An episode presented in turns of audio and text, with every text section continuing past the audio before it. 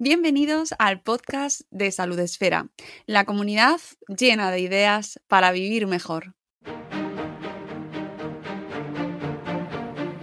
Bienvenidos a un nuevo episodio de Salud Esfera, ya sabéis, el podcast de esta comunidad en la que intentamos que con cada episodio nos acerquemos todos y todas a una vida un poquito más saludable, a cuidarnos un poco mejor. Y con la vista puesta en este mes de febrero y en el próximo día 28, ese día de las enfermedades raras que cada año pues más o menos abordamos de una manera o de otra, este año nos vamos a acercar desde una perspectiva pues muy interesante, desde, tanto desde Salud Esfera como desde Madre Esfera hablamos en muchas ocasiones sobre enfermedades raras, sobre patologías que nos pueden afectar de una manera o de otra a diferentes estratos de la sociedad. Lo hacemos muchas veces con familias, lo hacemos también con asociaciones de pacientes, eh, lo hemos hecho en eventos, lo hemos hecho con muchos profesionales desde distintos sectores y hoy nos acercamos también desde, una, desde uno de los puntos fundamentales, desde uno de los pilares también de este mundo de las enfermedades raras, que no son tan raras además porque afectan a más de 3 millones de personas en nuestro país.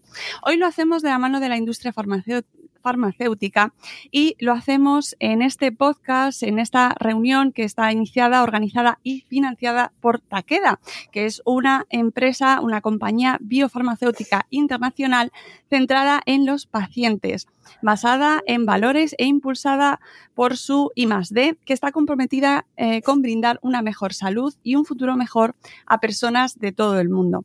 Su pasión y la búsqueda de tratamientos que potencialmente pueden cambiar la vida de los pacientes están profundamente arraigadas en sus más de 240 años de sólida historia en Japón y 80 años dedicados a las enfermedades raras. Así que ya veis que nos vamos a un lado de esta de, de este de este prisma desde el que se puede abordar eh, el Día de las Enfermedades Raras. Y por supuesto no lo hago sola, porque este podcast se hace siempre con referentes, con expertos y con personas que nos aportan y nos ayudan a aprender más. Eh, lo hago acompañada de dos grandes profesionales, ellas son Carmen Montoto. buenos días, buenas tardes, Carmen. Muy buenas tardes a todos y gracias por tenernos en este ratito con vosotros. Y eh, ahora las presentaré convenientemente, pero tengo que presentar, por supuesto, también a Monse Morales. ¿Cómo estás, Monse? Hola, ¿qué tal? Muchas gracias. Bueno, eh, creo que no hay mejor mm, oportunidad y mejor día eh, a la vista que este 28 de febrero que cada año reivindica el Día de las Enfermedades Raras, ¿verdad? Desde luego, una, oportunidad estupenda. El conmemorar y el recordar a, toda esta gente, que es mucha, es algo muy importante, ¿no? Yo creo que sí, lo tenemos ahí como un día en nuestro calendario. Yo creo que las personas que trabajamos en enfermedades raras estamos ahí todos los días con ellos, pero es bueno que para el resto de la sociedad quede marcado un día en el año para que todos tengamos una mirada a esos pacientes. Vamos a ir poco a poco analizando un poco, entendiendo mejor qué son las enfermedades raras, dándole más visibilidad, que es uno de los objetivos fundamentales de, todo nuestro contenido y de este programa en concreto. Eh, Monse, empezaremos por ti, es coordinadora de la unidad de adultos de enfermedades raras en el Hospital 12 de Octubre de Madrid una de las mayores especialistas en este campo en todo el territorio nacional. Y la pregunta es obligada, Monse. ¿De qué hablamos? Cuando nos referimos a las enfermedades raras? Pues realmente lo que estamos acostumbrados la mayoría de los médicos y del público en general es a las enfermedades prevalentes, la hipertensión, la diabetes, pero hay un cierto tipo de enfermedades sobre las que trabajamos de forma diferente porque las padece muy poquita gente y si no las tratáramos de esa forma diferente probablemente caerían en el olvido. De hecho, durante muchos años estas enfermedades pues se ha trabajado poco sobre ellas porque afectaban a una escasa población, pero en los últimos años hemos visto que o teníamos una legislación, una forma de trabajar con ellas diferentes o se podían quedar atrás eh, con respecto al resto de estas enfermedades que decimos más prevalentes. Tenemos con nosotros también a la doctora Carmen Montoto, eh, directora médica de Taqueda España, que espero haber definido o presentado bien a Taqueda, Carmen, en cualquier caso. Eh, licenciada en Medicina y Cirugía con la especialidad PIAMIR de Medicina Interna y doctora en Epidemiología por la Universidad Autónoma de Madrid, con más de 20 años de experiencia en el entorno de las ciencias de la salud, entre práctica asistencial hospitalaria, investigación, docencia e industria farmacéutica. ¿Qué importancia tiene, Carmen, que nos reunamos hoy y, cada año para seguir conmemorando e y reivindicando este Día de las Enfermedades Raras? Pues sí, eh, eh, como decía Monse, durante mucho tiempo estaban olvidadas porque eran unas poquitas personas de cada una de ellas. Pero es que cuando pensamos en el cómputo global, es que más de 300 millones de personas en todo el mundo viven con una enfermedad rara. ¿no? Eh, esto está claro que es un volumen importante, es más o menos el 7% de la, de la población. Eh, son individualmente raras, pero cuando pensamos que son 6.000, eh, pues claro, un poquito de cada una, imaginaos el volumen que tiene. Y, ya por intentar entender a nuestro nivel un poco más cercano, lo que esto supone es que una de cada 20 personas está afectada por una enfermedad rara. O sea, es relativamente sencillo que todos conozcamos a alguien en nuestro entorno que padezca eh, un, problema de este tipo de mayor o menor impacto en, su vida. Así que mm, está claro que tenemos que recordar en estos días la importancia de trabajar eh, en conseguir más innovación, eh, en, comprensión y en esperanza y en ayudar a que todos estos pacientes se integren dentro del sistema y se busquen soluciones entre todos para que tengan una vida mm, mucho mejor. Y eso es a lo que nos dedicamos nosotros en Taqueda desde hace 80 años. Monse, cuál, es tu especialidad dentro de, este tema que estamos abordando hoy de las enfermedades raras? Pues realmente nosotros en el hospital tenemos una unidad que es específicamente de errores congénitos del metabolismo. Las enfermedades raras son múltiples. Dentro de las enfermedades raras habría un subconjunto que son aquellas enfermedades que son de origen genético, es decir, en la mayormente heredadas. Y de esto, dentro de ese gran grupo están los errores congénitos del metabolismo, que para que nos entendamos es que cualquier ruta que, mm, tiene nuestro organismo para producir cosas, si está alterada, produce un tipo de estas enfermedades. Y Carmen, ¿cuál sería dentro de, este tema, de, este campo de las enfermedades raras, la especialidad de Taqueda como compañía biofarmacéutica? Pues mira, como decíamos, llevamos 80 años trabajando en ellos. Evidentemente, con toda la cantidad de enfermedades no pudimos, por desgracia, cubrirlas todas, pero eh, sí que aspiramos a, focalizarnos en aquellas áreas donde podemos tener un, importante conocimiento dentro del entorno, sobre todo, de algunas enfermedades inmunológicas, hematológicas, en gastroenterología y luego algo también importante a recordar es que dentro del cáncer hay eh, algunos tipos de cánceres que son muy raros, eh, que también requieren soluciones, ¿no? Aparte de los más prevalentes y de los que más oímos hablar todos. Entonces, nuestra aspiración es también buscar soluciones para esos tipos de, cánceres muy raros. Em, ¿Y exactamente en qué eh, enfermedades raras se enfoca eh, principalmente Taqueda, aparte de, eh, esto que nos comentabas, eh, también centrado en el cáncer de baja prevalencia. Pues mira, em, un área que le toca muy de cerca a Monse, como estamos hablando, las, enfermedades eh, metabólicas raras, ¿no? las enfermedades de posible isomosomal, que tienen em, una gran variedad de, tipos de estas enfermedades y que tienen todavía muchísimas necesidades. Es una de las áreas que eh, tenemos una tradición importante en enfermedades como Hunter, Fabry y, y Gaucher.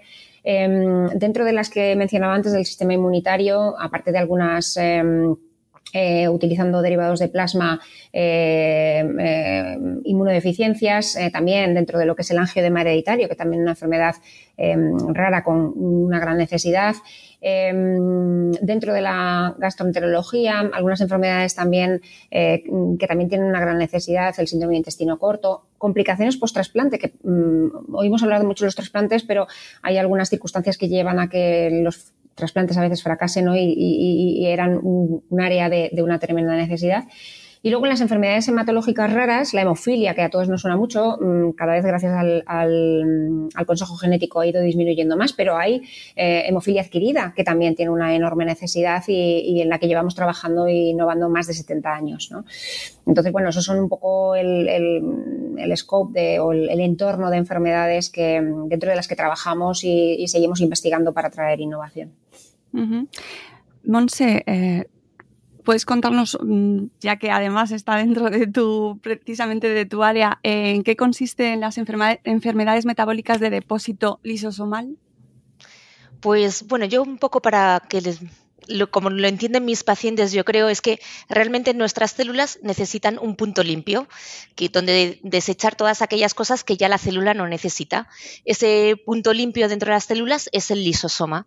Pues bien, estos pacientes, por una enfermedad, por una alteración genética, por una mutación dentro de su, información genética, no producen bien una de esas enzimas que necesita ese punto limpio para liberar a la célula de una sustancia que ya no necesita en el cuerpo. Y como no actúa bien ese punto limpio, esa sustancia se va acumulando. Según se vaya acumulando más en la célula, pues va a dejar de funcionar bien, va a provocar inflamación y según vayan pasando los años va provocando mayor enfermedad. Además, eh, recientemente desde Taqueda, Carmen, habéis publicado y creado una web específica para este tipo de enfermedades, ¿verdad?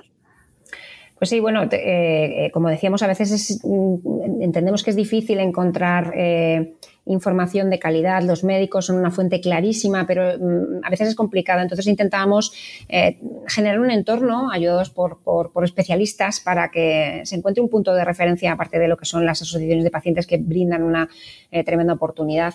Eh, con esta nueva plataforma eh, web, eh, con el lema de donde pocos lo son todo, integramos información para pacientes, cuidadores, profesionales sanitarios y nace precisamente de ese compromiso que tenemos no solamente de traer innovación, sino de mejorar el entorno de la información útil que pueden tener los, los pacientes, de visibilizar esas enfermedades, sobre todo como estábamos hablando ahora con Monse, las de depósito lisosomal, y facilitar que se produzca un diagnóstico eh, más temprano y, que se mejore la salud de las personas. El contenido, eh, como decíamos, es aportar información eh, sobre mm, lo que son estas enfermedades, cómo se detectan y que es un entorno en el que poder entender un poquito mejor cómo funcionan y, los podcasts, webinars y un escape room que ayudan a, entender con distintos recursos para profesionales sanitarios también el que tengan información actualizada y completa sobre este tipo de enfermedades.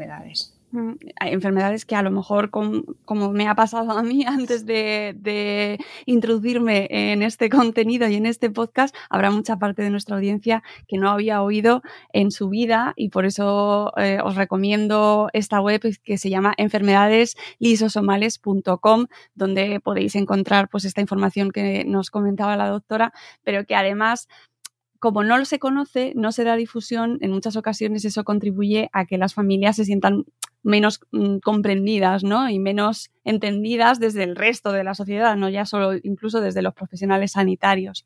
Así que lo dejaremos en las notas del programa.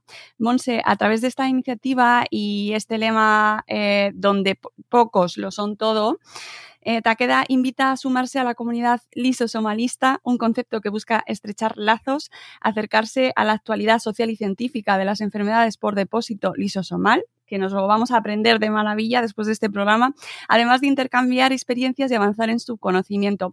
Como profesional, Monse, con, tanta experiencia como tienes en este campo, ¿qué te parece esta iniciativa? ¿Cómo, cómo lo ves y si te consideras lisosomalista?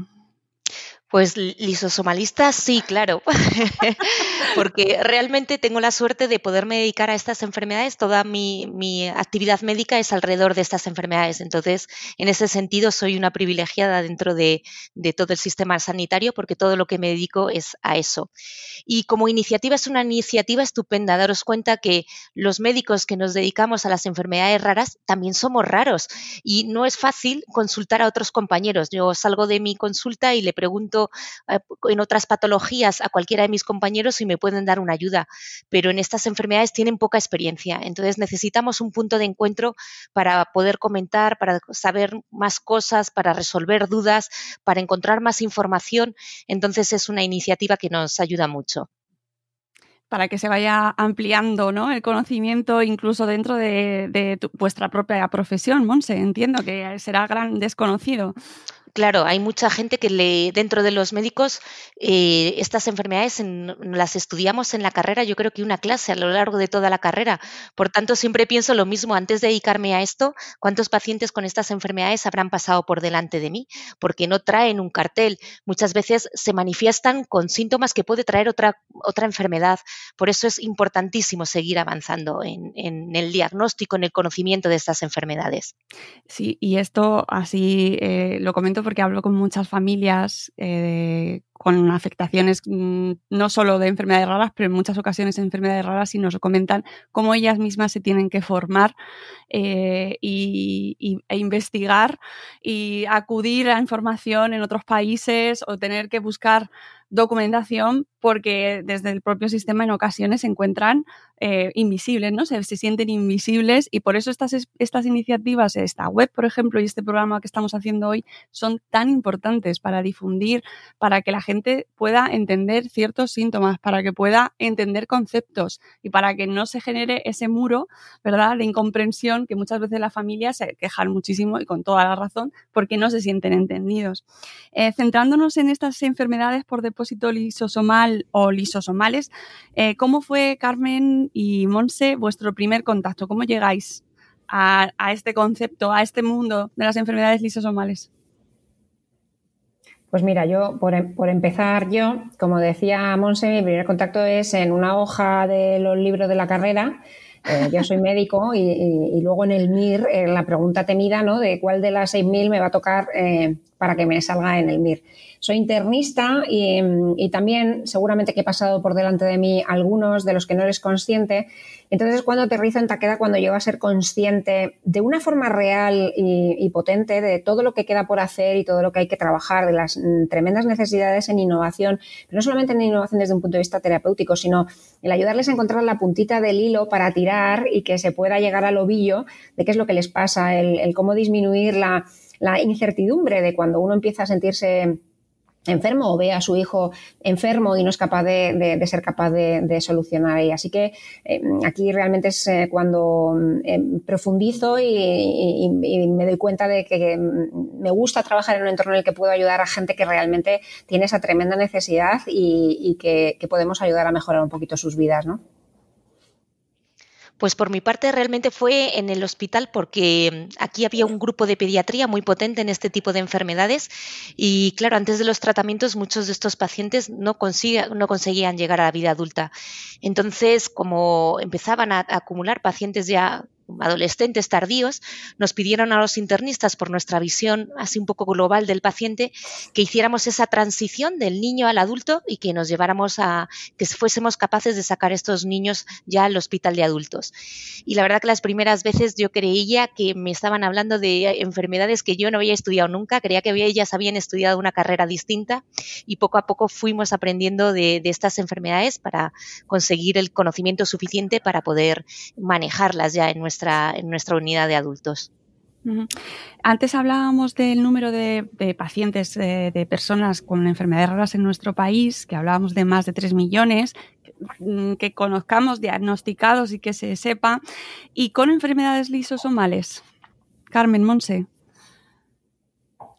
Pues el problema es que es muy difícil de definir. No sé si Carmen tendrá un número más definido. Es verdad que de las enfermedades más prevalentes, dentro de las enfermedades lisosomales, a lo mejor habrá de cada una 300, 400 individuos en, en España, por ejemplo. Si sumamos todas, pues llegaremos a lo mejor a los miles 2.000 mm, o así en toda España, pero claramente es un número muy pequeño dentro de las enfermedades raras. Es verdad que, nos pasa con muchas enfermedades, ¿no? Hay enfermedades raras y hay enfermedades de las que llamamos ultra raras, en las que hay, todavía es menos frecuente, ¿no? A lo mejor un paciente de cada 100.000, de cada 200.000, de cada millón de habitantes los que la padecen. Y las lisosomales se parecen en muchas ocasiones más a ese tipo de, de grupo de ultra raras, enfermedades ultra raras. Sí, luego además, eh, si tenemos en cuenta y daros cuenta que según el impacto de la enfermedad en la vida, el, el rango de afectación es muy variado según la enfermedad, ¿no? y el retraso de diagnóstico muchas veces sucede y hay gente que convive con la enfermedad, no se encuentra una solución. Entonces, realmente es complicado entender cuál es el, rango total o el número total de gente que probablemente esté afectada, como decimos, porque el nivel de afectación es diferente y, la, posibilidad de entrar dentro del sistema y, solucionar o llegar a poner a etiquetar la enfermedad es, es bajo, ¿no? Y eso es uno de los grandes retos, ¿no? Sobre todo que gente que no tiene una situación crítica, pero sí tiene afectada su calidad de vida de una forma importante, eh, ser capaz de poder etiquetarlos para poder dar una solución, ¿no? A veces esa tranquilidad de llevo todavía enfermo, pero me pone una etiqueta y por lo menos sé qué es lo que tengo que hacer es, muy importante. Y ese es el número que hablamos que no es difícil de, de conocer, ¿no? Mm. Sobre el retraso en el diagnóstico y sobre eh, lo que viven las familias hasta llegar a uno y los pacientes, hemos hablado en innumerables ocasiones porque realmente marca un punto, una diferencia y un antes y un después en la vida de todas estas personas. Pero existe, Monse, tú que estás además ahí metida en todo el sistema, eh, ¿qué pasa con el retraso en el diagnóstico? ¿Existe mucho retraso en este tipo de enfermedades? El retraso es muy grande. Al ser enfermedades poco conocidas, pues mm, es que no piensas en aquello que no conoces. Y por tanto, el retraso diagnóstico en este tipo de enfermedades, la media suele ser entre 5 y 10 años. Más fácil si tienen algún antecedente familiar, pero si no, lo que los pacientes llaman como su peregrinación hasta que han conseguido un diagnóstico en muchas ocasiones es muy largo.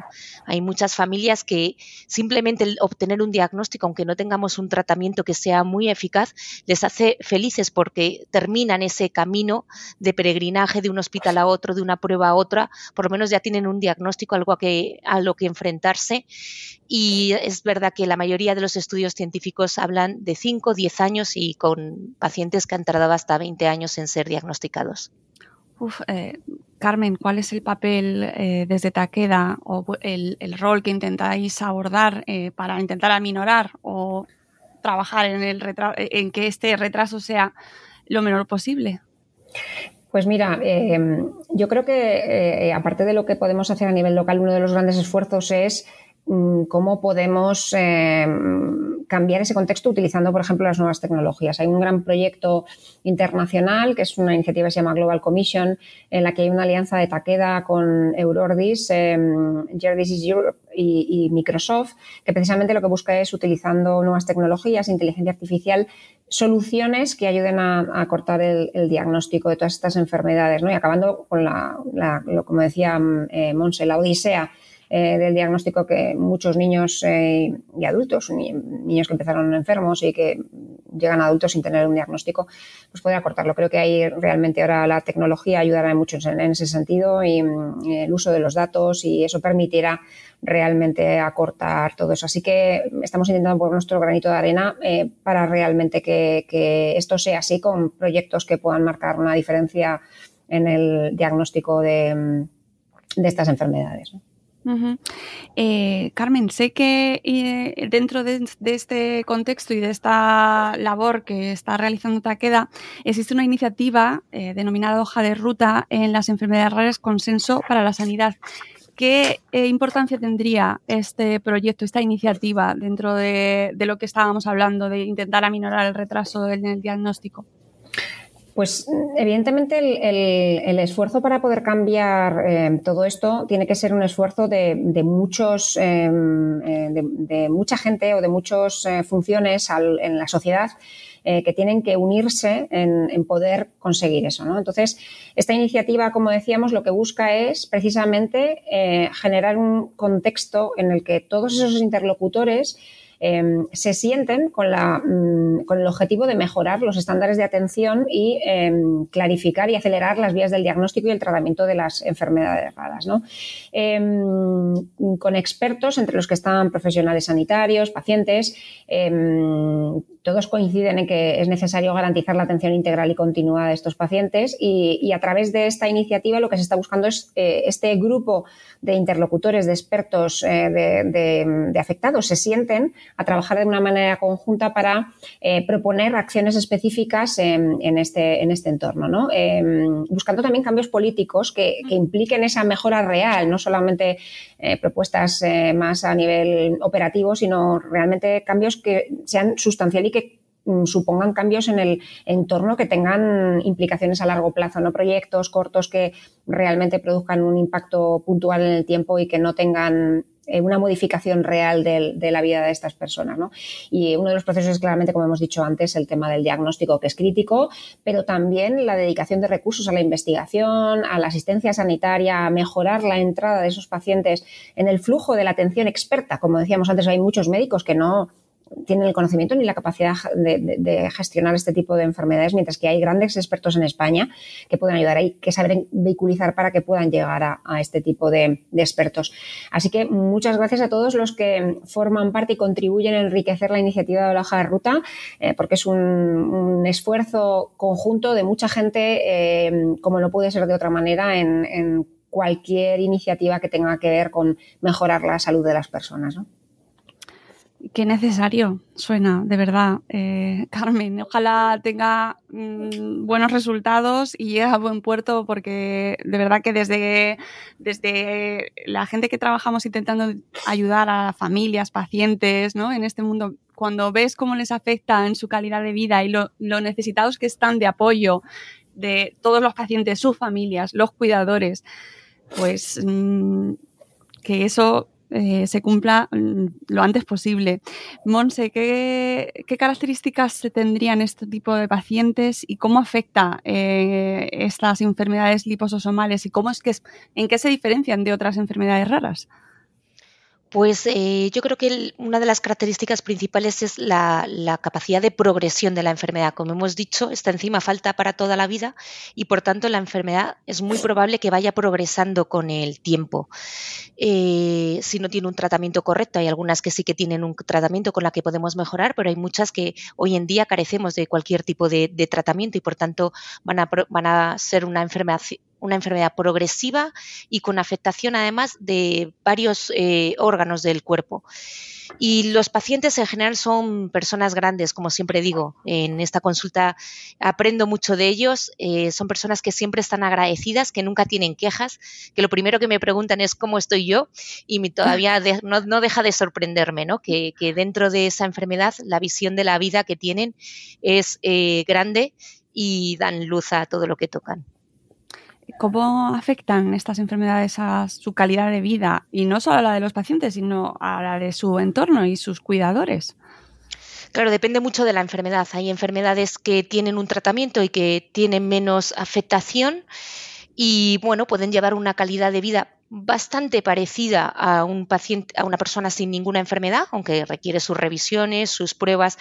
muchas veces estos tratamientos son intravenosos y requieren el venir al hospital pero hay otros pacientes que claramente con esa afectación multiorgánica progresiva, crónica, pues eh, van a presentar un deterioro grande que va a afectar a, todas las personas que, están en la familia, tanto emocionalmente como muchos padres han tenido que dejar de trabajar para cuidar a sus hijos y claramente afecta a toda, a toda la unión familiar. Eh, para ambas, eh, Monse, Carmen, como especialistas ambas en este tipo de enfermedades, ¿qué recomendaciones daríais a nuestra audiencia?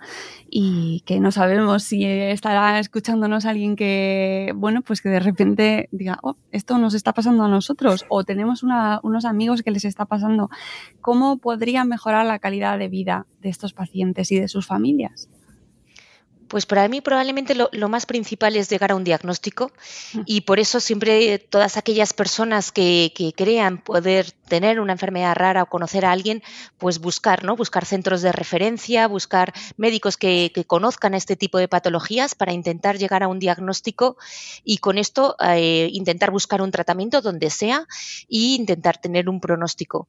Y si ya sabes tu enfermedad, pues eh, intentar que esta enfermedad influya dentro de lo posible eh, lo menos posible en tu, en tu día a día, ¿no? Intentar hacer la vida más normal que, puedas, porque no se puede vivir alrededor siempre de la enfermedad, sino que como ellos tienen, siempre miran al horizonte y van sacando cosas buenas de, de la vida que llevan. Carmen, no sé si tienes eh, sí, yo, yo, creo que lo que, os ha eh, lo que ha comentado Monse, buscar a los expertos y claro, el problema es cómo llego a un experto, si no sé ni qué tipo de experto tengo que buscar dependiendo de la enfermedad rara, ¿no? Em, y en este caso yo creo que las asociaciones de pacientes juegan un papel muy importante porque a veces son los que pueden ayudarnos a, encontrar la puntita del, hilo, ¿no? En el ovillo, eh, que no, no, no, sabemos dónde está la puntita y, y hay muchas asociaciones de pacientes muy profesionalizadas y que pueden realmente mm, ayudar a encontrar esa puntita del, del hilo. Así que mm, para poder llegar a los expertos, que son los que realmente en España tenemos eh, eh, excepcionales expertos en muchas de estas enfermedades raras y que puedan ayudar a cuando hay tratamiento ponerlo y hacer el resto de medidas que son importantes para mm, normalizar lo máximo posible em, o recuperar una calidad de vida que, permita continuar y llevar una vida eh, plena, ¿no? Óptima, sí.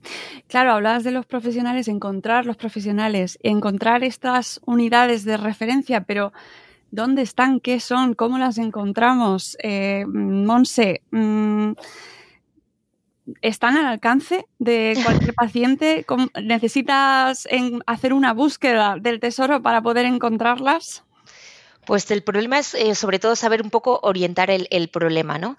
Pero una vez que está orientado, es verdad que es excesivamente desconocido entre los médicos que trabajamos en la sanidad pública, pero es verdad que hay centros de referencia que se pueden buscar en la, en la página del ministerio de todas las enfermedades raras, de muchas enfermedades raras, hay centros de referencia a lo largo de muchas comunidades autónomas en, España. Y la forma de, de llegar a esos centros de referencia suele ser a través de tu médico eh, que te esté llevando, intentando orientar un poco hacia qué enfermedad puedes tener y derivar a esos sitios para intentar hacer un diagnóstico correcto y empezar una valoración del pronóstico, del tratamiento, etcétera. Mm, de repente encontrar el cartel es aquí. Te estábamos buscando, ¿no? Un cartel luminoso. Aquí te estábamos esperando. Y Monse, em, tú como además como, como, doctora especializada precisamente y teniendo la, oportunidad de, pedir una carta a los reyes, ¿no? ¿Qué esperas de una compañía eh, especializada en enfermedades raras como Takeda? Pues les, eh, pido que sean uno más de nuestro equipo. Realmente yo creo que es así, que son parte de nuestro equipo. Contamos con ellos para muchas cosas. Ellos nos ofrecen eh, fármacos sobre ciertas enfermedades que nosotros tratamos, pero siempre les tenemos ahí de ayuda. Les pido siempre honestidad y eso, la cercanía y el que si puedo pedir la carta a los Reyes Magos que todavía intenten investigar en más enfermedades para poder llegar a un número mayor de pacientes. Carmen, ya te la han mandado la carta. Cogida, cogida. Nos encanta trabajar con ellos eh, porque ellos son los que eh, tratan al día a día a los pacientes y los que nos pueden indicar mejor dónde está la necesidad médica y la necesidad de la persona, ¿no? Mm. Más allá de la pura enfermedad. Claro, de los datos. Sí, conocer a las personas y que exista esa comunicación y ese vínculo es fundamental y que luego eso llega a los pacientes. Y hablabas, Carmen, precisamente de las asociaciones y no quiero que se me pase porque me parece eh, fundamental el, papel de las asociaciones de pacientes. Como, eh, Carmen, ya nos has contado tú lo que tú opinas y cómo lo ves. Eh, no sé si quieres añadir algo más y, y también, Monse, hablarnos un poco de de qué creéis vosotras que aportan eh, o cómo veis vosotras el, papel de las asociaciones de pacientes hoy en día.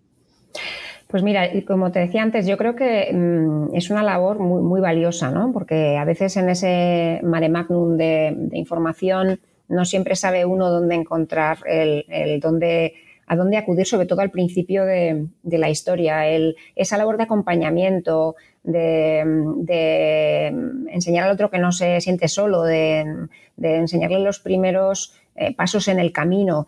Eh, pero no solamente eso, sino también la labor que hacen de visibilizar y de movilizar recursos para que los, pacientes y las personas que padecen este tipo de enfermedades mm, se incorporen de una manera mejor a, la vida normal. Eh, nosotros en ese sentido tenemos claro que no podemos generar innovación si no entendemos las necesidades de, los pacientes, las necesidades no resueltas que van más allá, como hablábamos, del puro fármaco. Y por eso tenemos un equipo de gente a, las que desde aquí mando un beso enorme porque hacen una labor eh, impresionante cada día, acercándose a ellos e intentando entender cuáles son precisamente aquellos proyectos de valor o, aquellas ideas mm, que podemos trabajar conjuntamente mm, para aprovechar las sinergias y buscar soluciones de valor para los pacientes ¿no? en, es crítico. Con asociaciones como FEDER, con quien trabajamos muchísimo y desde, aquí también eh, doy la enhorabuena por el tremendo trabajo que hacen de visibilización eh, de todas estas mm, enfermedades como la Asociación Española de Enfermos y Familiares de Enfermedad de Gaucher o MPS Lisosomales España. Em, nos gusta pensar que podemos estar ahí para ayudar en esa labor de concienciación, de movilizar recursos para que realmente eh, estas personas se incorporen, como decíamos antes, a, una vida un poquito más normal, a que vean su futuro con, un poquito más de, optimismo, que es lo que nos gusta pensar, ¿no? que, trabajamos para, eso y nos encanta estar al lado de las asociaciones de pacientes para eh, también aportar nuestro granito de arena en ese sentido. Monse, eh, desde tu punto de vista, desde tu perspectiva, ¿qué papel cumplen? Pues para mí dos papeles fundamentales. Por un lado, son un estímulo, porque realmente hace que no te duermas en los laureles, porque siempre nos están eh, enseñando eh, viendo dónde hay oportunidades, enseñándonos nuevas cosas que han salido sobre su enfermedad, que a lo mejor eh, nosotros no conocíamos y siempre nos piden un poquito más y eso está muy bien.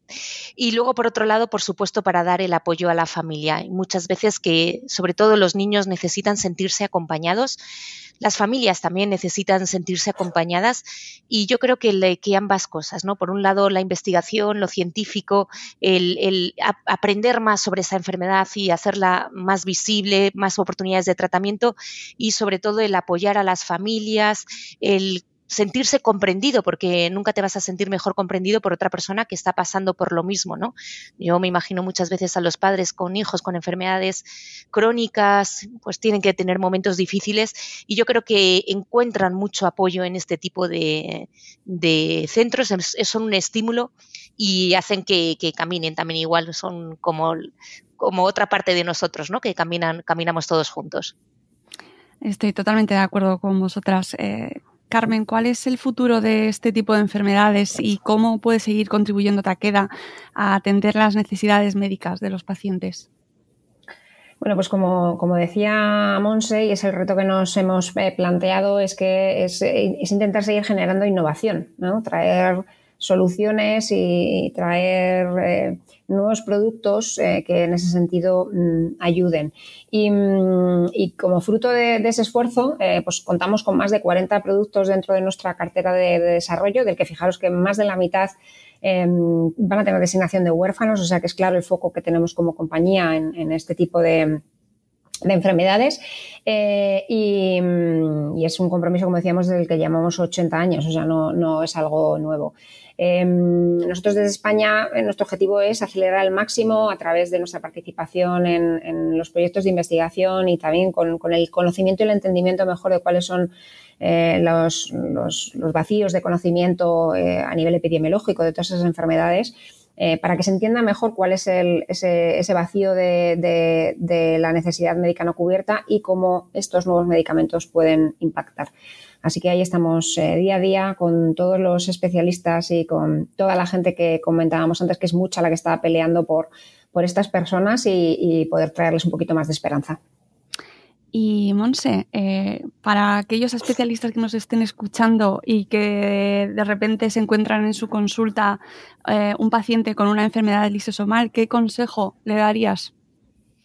Pues probablemente que, le dediquen tiempo, que eh, se estudien las últimas novedades, ¿no? Y que cuenten con el resto de personas que, tienen un poquito más de experiencia en estas enfermedades. Para mí siempre es importante consultar a otras personas, compartir, porque no tengo eh, 400 pacientes con enfermedad lisosomal, como tengo 400 pacientes con insuficiencia cardíaca o con diabetes, ¿no? Pues que en este tipo de enfermedades es esencial el compartir con, otras personas, el compartir la, evolución de los pacientes y el seguir aprendiendo cada día. Eh, ya vamos a ir finalizando, pero no puedo marcharme sin eh, pediros a ambas un mensaje teniendo en mente este Día de las Enfermedades Raras, eh, algún mensaje que transmitir a la sociedad, pues precisamente mm, a, propósito de este programa y del día que, vamos a celebrar dentro de nada.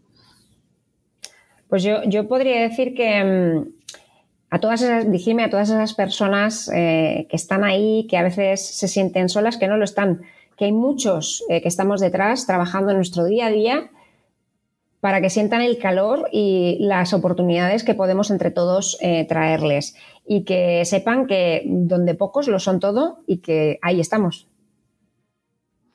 Yo quizá un poco de reclamación para que esta gente lo tenga un poco más fácil, ¿no? Es bonito pensar en el día de las enfermedades raras, pero esto es un día a día, tienen problemas en el trabajo y me los encuentro, ¿no? Que no pueden venir a mi consulta, que no pueden llegar al, día de tratamiento, que lo tienen que suspender, eh, necesitan más facilidades. Por eso está el Día de las Enfermedades Raras, porque necesitan otra visión, no solo a nivel científico, profesional, médico, de investigación, sino a nivel de sociedad.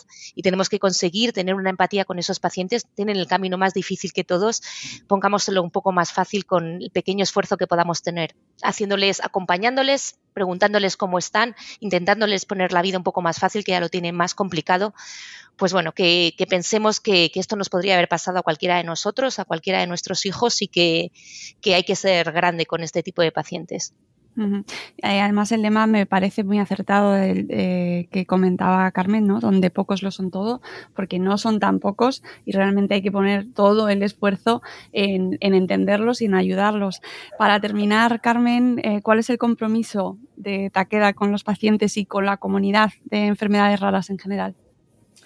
Pues bueno, creo que como compañía biofarmacéutica, eh, claramente nuestro compromiso es innovar para conseguir traer una mejor salud para las personas y que tengan un futuro y una expectativa de futuro mejor, eh, centrándonos en aquellos sitios donde podemos realmente marcar una diferencia, como son las enfermedades genéticas, hematológicas, en ciertos tipos de cánceres, em, en las neurociencias, en la gastroenterología, además de en las terapias derivadas de plasma y en las vacunas.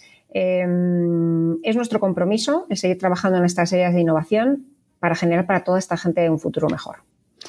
Pues con ese compromiso y con la reivindicación de Monse, también por supuesto, porque más que nunca hay que pedir y reivindicar, eh, nos vamos a despedir. Eh, os doy las gracias a ambas por vuestro tiempo y por contribuir a que poco a poco la sociedad conozca un poco más eh, acerca de las enfermedades raras. En este caso hemos especificado en concreto las enfermedades lisosomales, que estoy convencida de que muchos de los que nos escuchan no habían eh, oído hablar nunca de ellas y ya tenéis desde aquí un punto, un punto y aparte y ya podréis entender un poco mejor en qué consisten. Gracias Carmen, gracias Monse y muchísimas gracias también a Taqueda por eh, esta oportunidad que hemos tenido de reivindicar de una manera diferente, pero también muy, muy importante, ¿no? dar visibilidad y entender un poquito mejor otra parte de este prisma que, del que hablábamos al principio del programa y que volveremos a hablar sobre este tema seguro muy pronto. Amigos, muchas gracias Carmen, Monse. Muchas gracias a ti. Gracias a todos. Y volveremos muy pronto en un nuevo episodio de Salud Esfera. Os dejaremos todas las notas, como siempre, todo lo que hemos hablado, la información que nos han dado las doctoras, lo tendremos en las notas del, del episodio. Y volveremos en un nuevo episodio de Salud Esfera muy pronto. Adiós.